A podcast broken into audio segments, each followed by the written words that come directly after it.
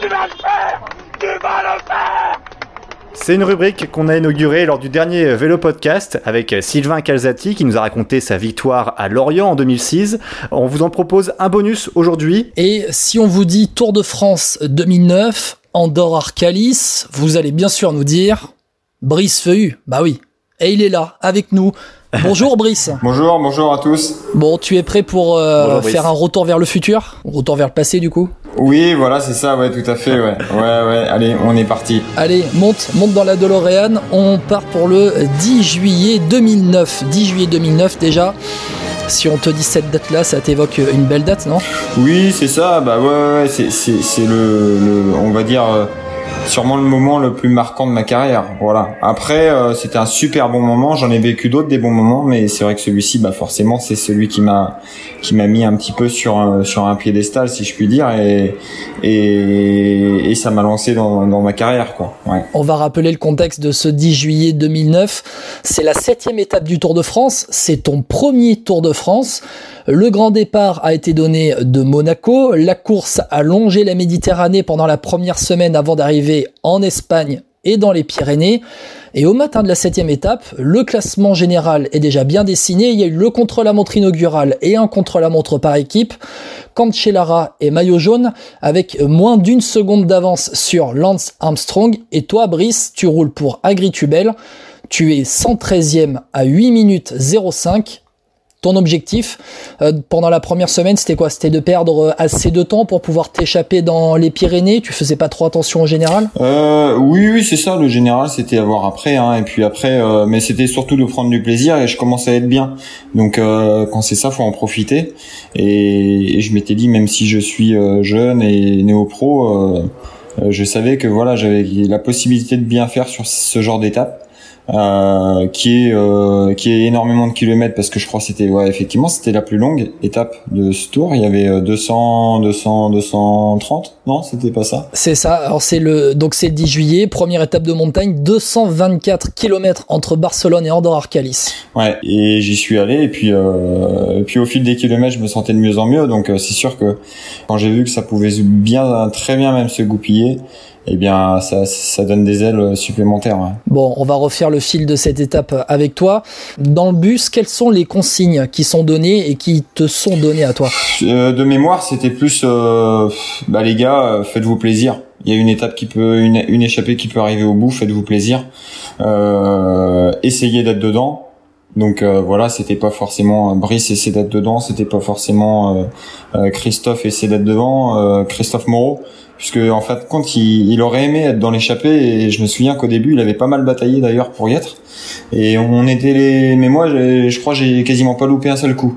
Sauf que quand le coup est vraiment parti je me suis dit bah là je commençais à être limite et fallait vraiment que ça soit le, le, ce coup là et pas et, pas encore un autre de plus parce que sinon j'y serais peut-être pas allé donc euh, parce que ça commençait à être un peu dur mais euh, voilà après euh, on est sorti un bon groupe hein, et, puis bah ça l'a fait quoi derrière ça a fait vite Reno euh. c'est une échappée en plus que tu as failli louper non? Parce que il y en a trois qui partent dans un premier temps et puis ensuite vous êtes six à les rejoindre. Ah c'est bien possible. Je m'en souviens plus trop non effectivement. Mais je sais que j'étais limite de, de, de, pouvoir y aller en fait. Ouais. Parce que j'y étais allé pas mal de fois avant et je m'étais dit bon il y a des chances que ça soit la bonne, faut peut-être pas la louper.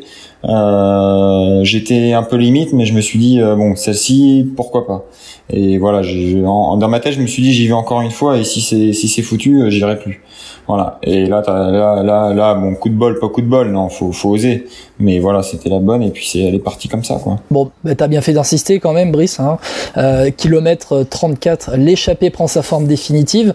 Au total, il y a 9 coureurs. Il y en a 3 qui sont partis dans un premier temps. Egoy Martinez de Lochkaltel Lochkadi, euh, Christophe Riblon d'AG2R et Rosé Ivan Gutiérrez de la Caisse d'épargne. Et ensuite, vous êtes 6 à les rejoindre. Un autre AG2R, Rinaldo Nocentini. Euh, un Liquigas, Alexandre Kuczynski. Christophe Kern de la Cofidis. Encore un autre Français avec Jérôme Pinault de la Quickstep. Il y a Johannes Frolinger de la Milram. Et donc, toi, Brice. Raconte-nous un peu l'entente dans ce groupe. Comment, ça se passait? Est-ce que les relais se prenaient assez facilement? Ou alors est-ce que, par exemple, s'il y avait deux AG2R, il y avait un petit truc avec eux? Ouais, ouais, forcément. Bah, eux, ils étaient deux. Donc, euh, quand il y en a deux dans la même équipe euh, qui, est présente dans une échappée, euh, voilà, c'est toujours, bon, on est en surnombre. mais je crois qu'ils n'étaient pas forcément en surnombre, mais ils étaient les mieux. Tota-, notamment Rinaldo Santini qui a pris le maillot jaune. Euh, du coup, il était le mieux placé en général, donc c'était aussi à eux peut-être de fournir un effort supplémentaire par rapport aux autres.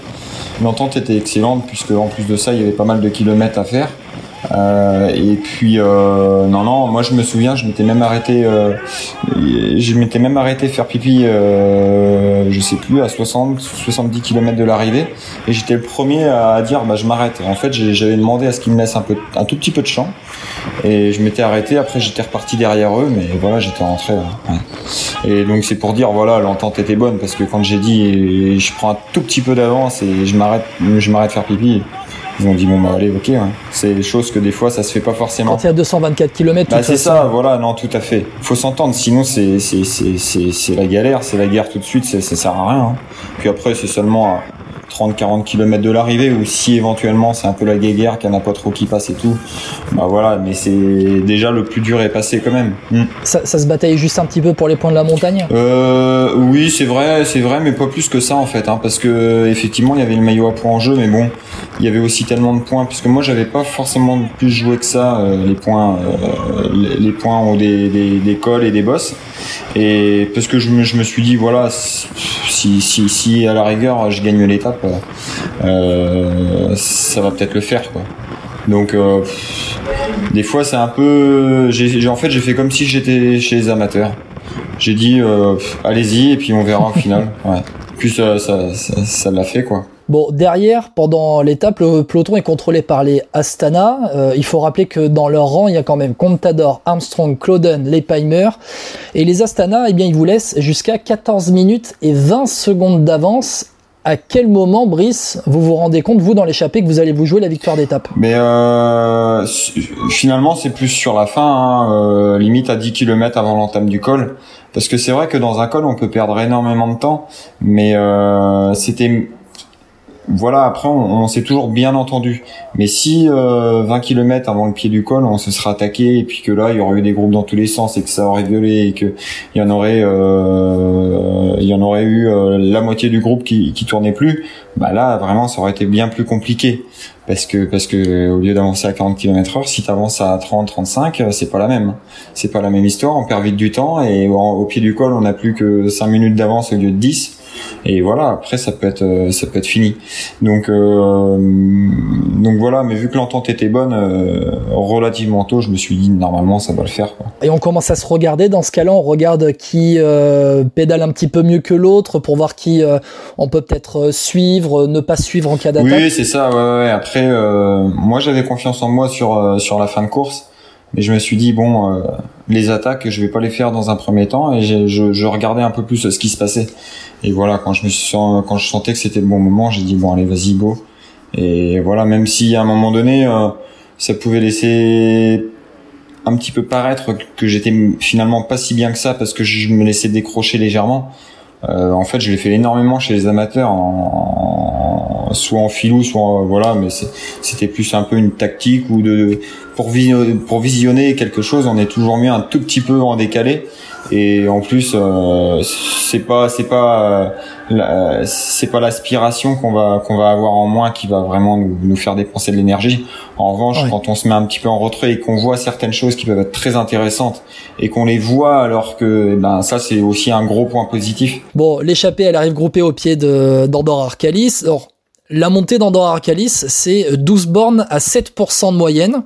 Brice, on va se plonger dans ta tête. On est à 12 bornes de l'arrivée au pied du col. Raconte-nous, kilomètre par kilomètre, comment se passe euh, cette montée Je crois que d'entrée, quand même, euh, il, me semble que ça montait à un bon rythme. Et puis, euh, je me demande s'il n'y a pas eu une attaque de Rohannes Frolinger ou je, sais plus. Il y en a un qui a dû attaquer, mais quasiment dès le pied. Et de là, j'ai bah, c'est dommage. Enfin, après, d'un autre côté, je savais pas trop à quoi il ressemblait ce col. Hein. Euh, même si on savait un peu les pourcentages, je l'avais jamais monté. mais non, du coup, ça m'avait pas non plus alerté plus que ça. Ça avait attaqué, ça.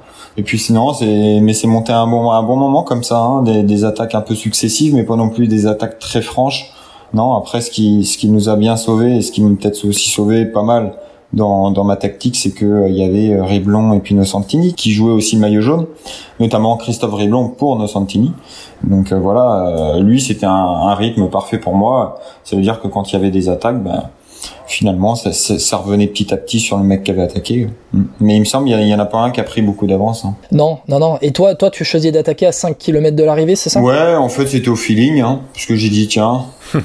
quasiment tout le monde a attaqué, j'ai pas encore attaqué, tiens, vous allez voir. Nocentini et Brice Feuillu forment l'échappée gagnante du jour. Le Français lâche l'Italien dans la montée finale vers Arcalis et file vers la victoire. Contre toute attente, Brice Feuillu résiste au retour de Contador et s'impose au sommet. Et finalement, tu prends jusqu'à une trentaine de secondes euh, d'avance. Euh, à quel moment tu comprends qu'il allait pour toi la victoire? Eh ben, en fin de compte, c'est bizarre, hein, mais c'est quasiment quand j'ai attaqué, je me suis dit, euh, je pense que c'est bon parce que euh, ça a pas réagi tout de suite. Puis je me sentais bien. Et, euh, et voilà, c'est seulement après un kilomètre de l'arrivée, on m'a dit bon, Christophe Card revient, mais je sentais que je pouvais encore accélérer légèrement. Et je me suis dit bon, euh, si s'il va plus vite que ce que je suis là déjà, avec tous les efforts fournis avant, euh, ça, ça, ça, sera assez, enfin, ça sera assez étonnant. Mais voilà, après du coup, j'ai géré mon, j'ai géré ma montée finale.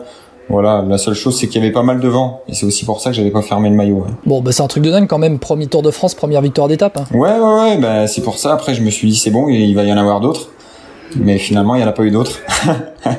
mais bon, déjà bien. Franchement, le nombre de cyclistes qui aimeraient avoir une victoire d'étape sur le Tour de France, euh, il y en a énormément. On va rappeler le classement de l'étape que tu gagnes. Donc c'est Barcelone, Andorre, Arcalis, 224 km, 7 étape du Tour de France 2009.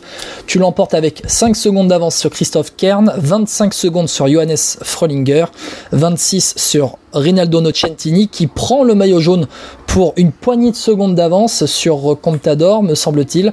Et Egoy Martinez complète le top 5 à 45 secondes de toi. C'est bien cela, Nocentini qui prend le maillot jaune pour 6 secondes d'avance sur Contador. Les Astana qui font tir groupé, puisqu'il y a Armstrong derrière à 8 secondes et les Palmer à 39 euh, secondes. Et toi, en plus, Brice, tu remportes l'étape et tu prends le maillot à poids. Ah oui, oui, oui. Que demande le peuple Oui, ça c'est sûr. En plus, le maillot, bah, c'était pas forcément prévu. Hein.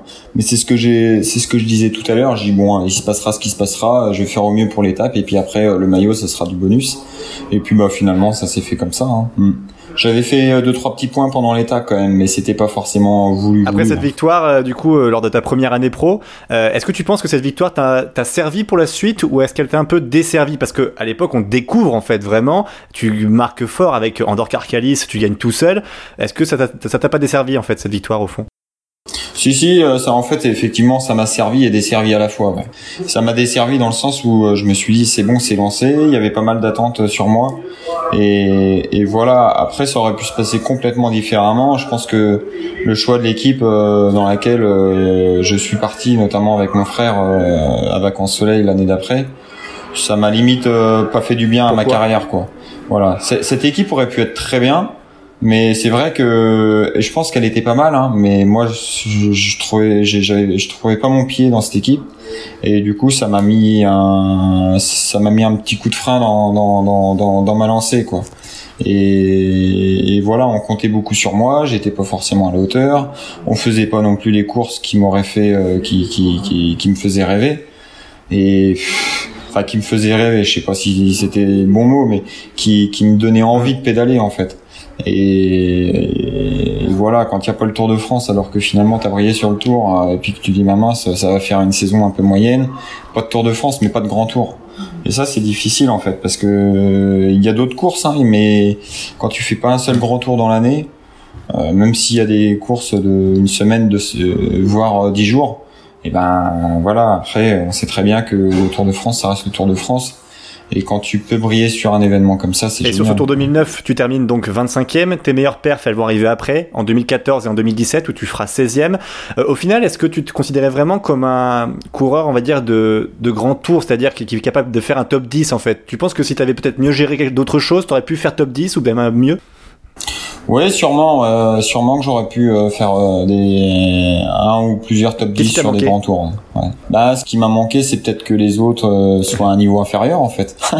c'est moi, je, je pense que je pouvais pas non plus faire plus que ce que je faisais et avec le métier que je faisais et comment je le faisais, en fait.